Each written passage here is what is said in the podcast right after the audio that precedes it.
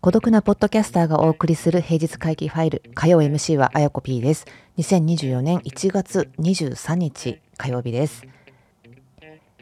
えー、私が好きで読んでるニュースレッターおよび、えー、ポッドキャストまあ、バンドルされてるやつなんですけどロブスター FM っていうのがありましてですねそこにすごく面白いことが書いてあったので今日はですねそれを引用しながらお話ができればいいかなと思うんですけどえっとですね元の記事、まあ、あの海外のいろんなメディアの、えっと、メディアってって言ったらいいのかな、まあ、ウェブメディアの記事を引用して、えー、それに対する見解っていうのをですね書いてくれていてですね。まああの多分外国語に強いっていうかあの英語圏のですねいろんな情報とかをリサーチできる能力のある人たちがあのかなりキュレートしているのですごくいつもねあの注目しちゃうんですけどね。そこでえっ、ー、と、引用されていた記事が The knowledge economy is over. Welcome to the allocation economy. えー、副題が In the age of AI, every maker becomes a manager ということでですね、えー、こういうタイトルなんですね。えー、知識経済は終わる、えー、ようこそアロケーション経済へということでこのアロケーションっていうのがどうやって訳されてるかというとえー、資源配分ですね資源配分経済に移行するというですね、えー、まあ、ようこそ資源配分経済へっていうことなんですよね。でえっと AI の時代においては全ての人が全てのなんだろうエブリメーカーだから全てのなんだろうクリエイターというか何かしらを作っていく人っていうのはマネージャーになっていくっていうね副題ですよね。えー、っとこれあのロブスタイフ FM の記事も面白かったし、えっと、元のその記事、えー、英語の記事もですね、えっと、まあ、チャット GPT にかましてですね、読んだら、まあ、なんとなく大体分かって、すごく面白かったんですけど、うんと、まあ、端的に言うとですね、えっと、AI、まあ、生成 AI を代表する AI たち、まあ、チャット GPT とかですよね。まあ、ああいう技術まあ、人工知能のおかげで、えー、適切な時に適切な知識を得てそれを活用するというスキルが、えー、コモディティ化していると。なので、あのー、作り手という、えー、存在からですねマネージャーになっていくんだっていうですねそういうことなんですよ。まあ、私も日頃からあのチャット GPT4 をですねえー、うまく使って、まあ、毎日触ってますかね、まあ、あの人を使ってですね、えっ、ー、とまあ、いろんな作業の効率化であるとか自動化みたいなことに励んでいるんですけどなのでこれを読んでですねすごく腑に落ちたんですよ。通常はあの組織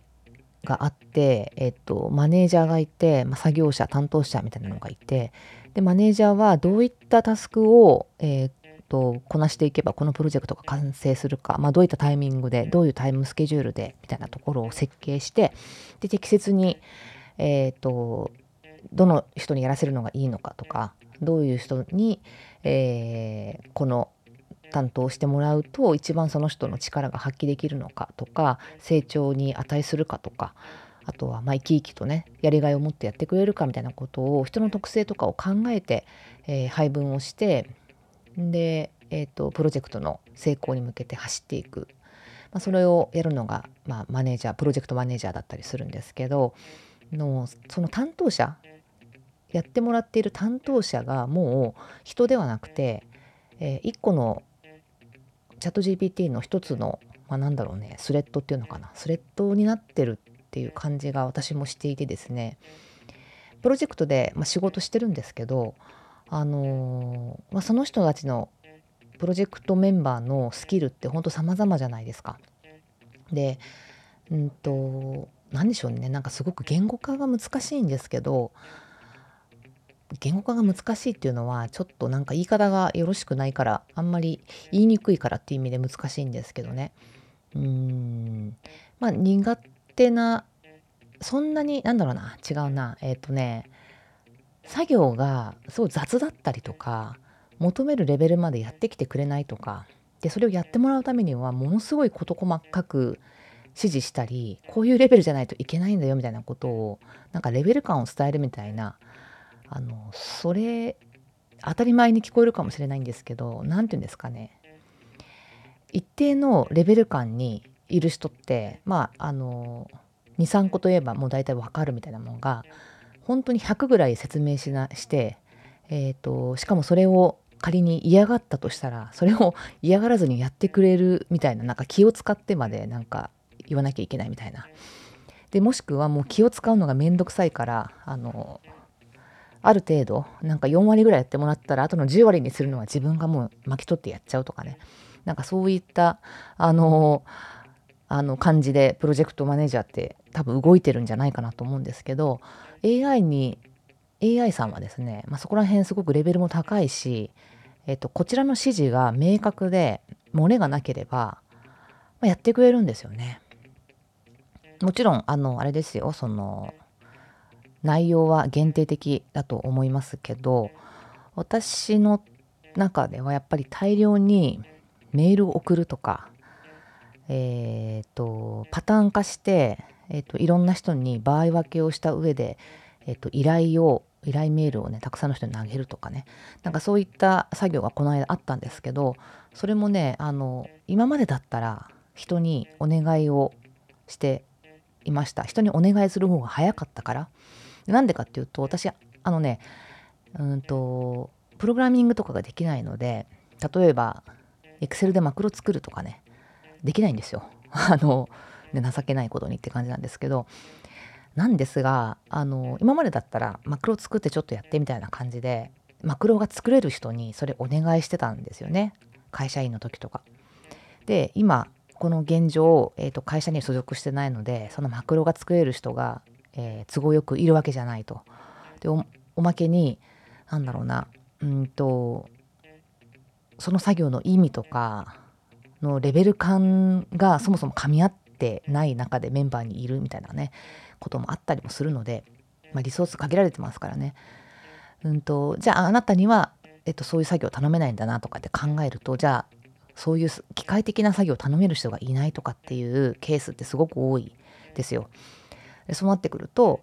えっとまあ、自分でもう本当に人海戦術的に人海戦術っていうか人の意味じゃないですねもう自分であの あの泥のような作業を、まあ、するしかないなみたいな諦めがあったんですけど AI がいるおかげでなんかその自動化のやり方あのスクリプトの簡単な組み方とかあとまあ各種クラウドのサービスありますね。Google なんちゃらとか。ああいうものを駆使してうん自動化してもうやっちゃうみたいなねやり方を最近めちゃくちゃやってるんですよね。だから本当に1人メンバーが増えたみたいなイメージ。で下手すると1人どころじゃないですよね。今までだったらなんか34人のいろんな種類のタイプの人がいてそれぞれの得意分野をお願いしてたけど AI さんは本当いろいろといろいろと得意なので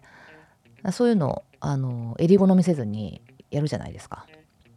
だからねあの本当にこの記事を読んであなんか AI1、AI2、AI3 みたいななんかモジュールを自分でこう設計して作ってですねその人たちをこう自分の、まあ、部下のようにマネジメントするみたいなねそんな感覚だなまさにってすごく思ったんですよ。なので私たちに必要なのは管理者になることってまさにそういうことなんですよね。で当然その AI もあのチャット GPT4 もあの完璧なスクリプトを作り上げてくれるわけではないというか、まあ、毎回完璧じゃないっていうんですかね、うんと、割と切り張りしなきゃいけなかったりとか、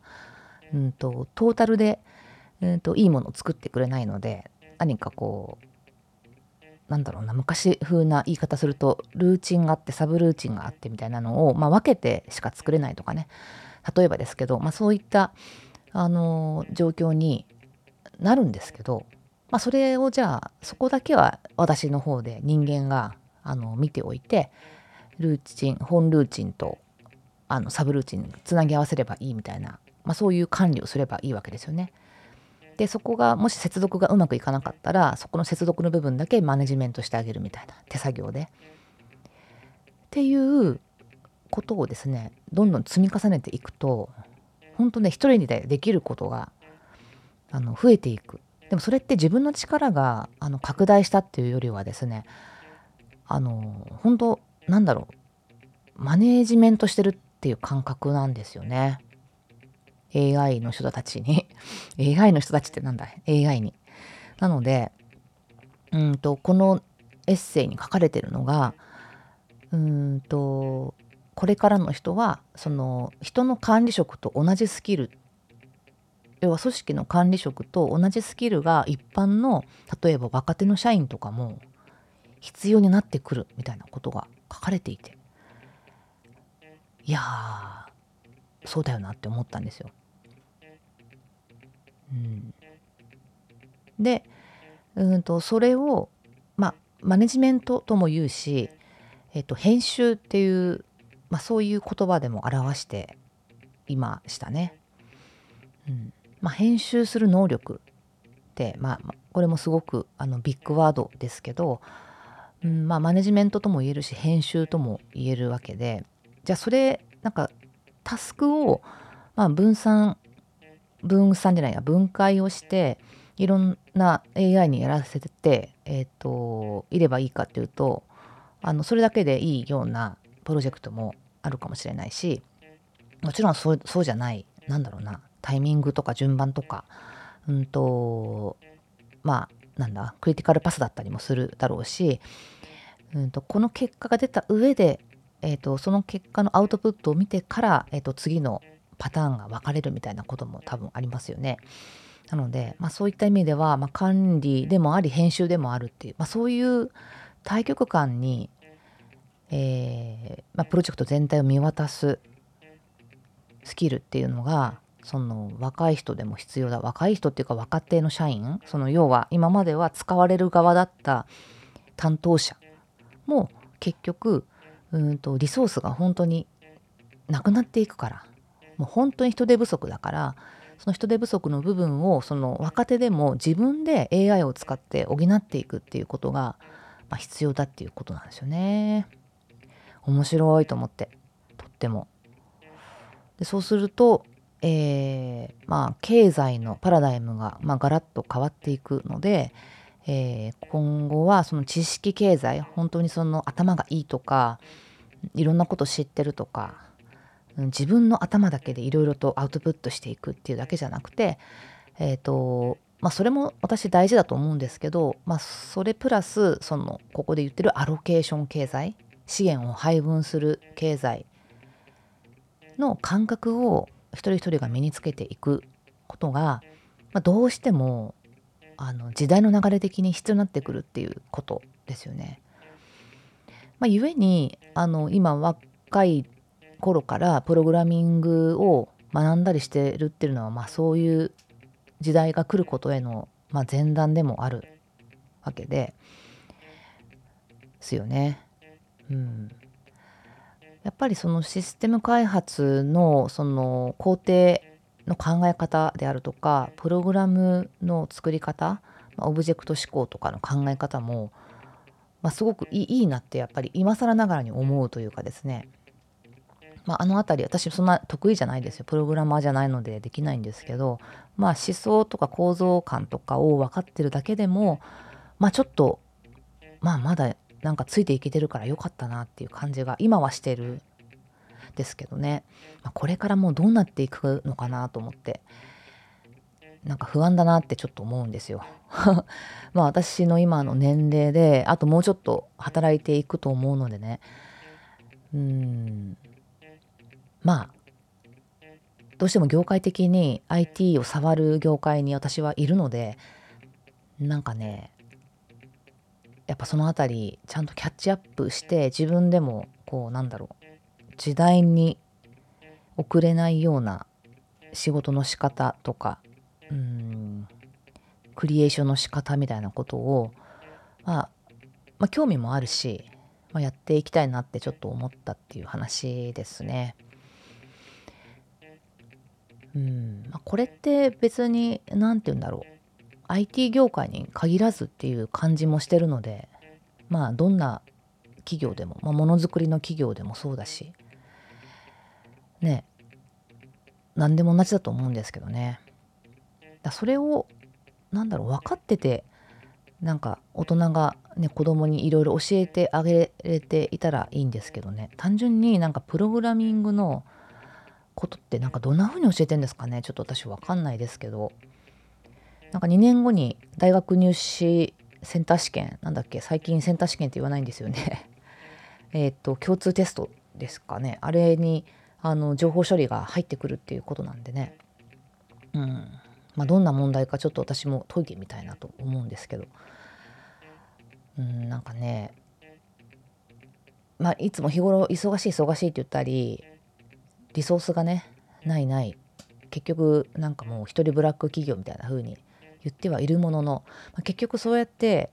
あの人手が足りないなって思ってるとか忙しいなとか思ってるってことでことからの、まあ、創意工夫みたいな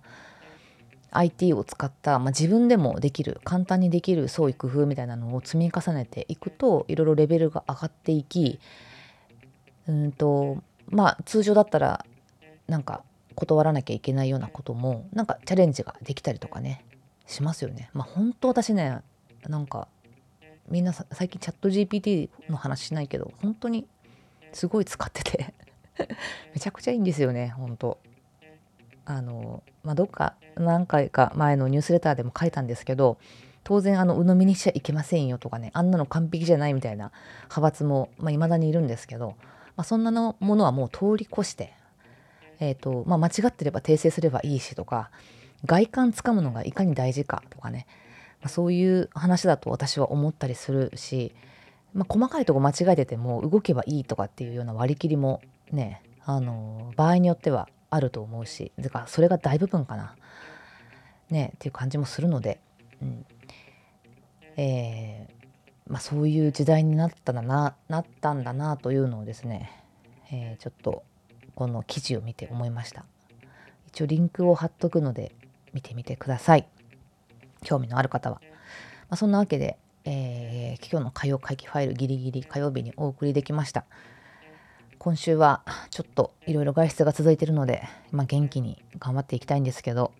ちょっとね昨日までほんと低空飛行で体調が悪くてあんまりテンションも上がらず辛かったんですがちょっと持ち直してきた感じなのでまた水曜日から頑張っていきたいと思います。では皆様良い1週間お送りください。あやこ P でした。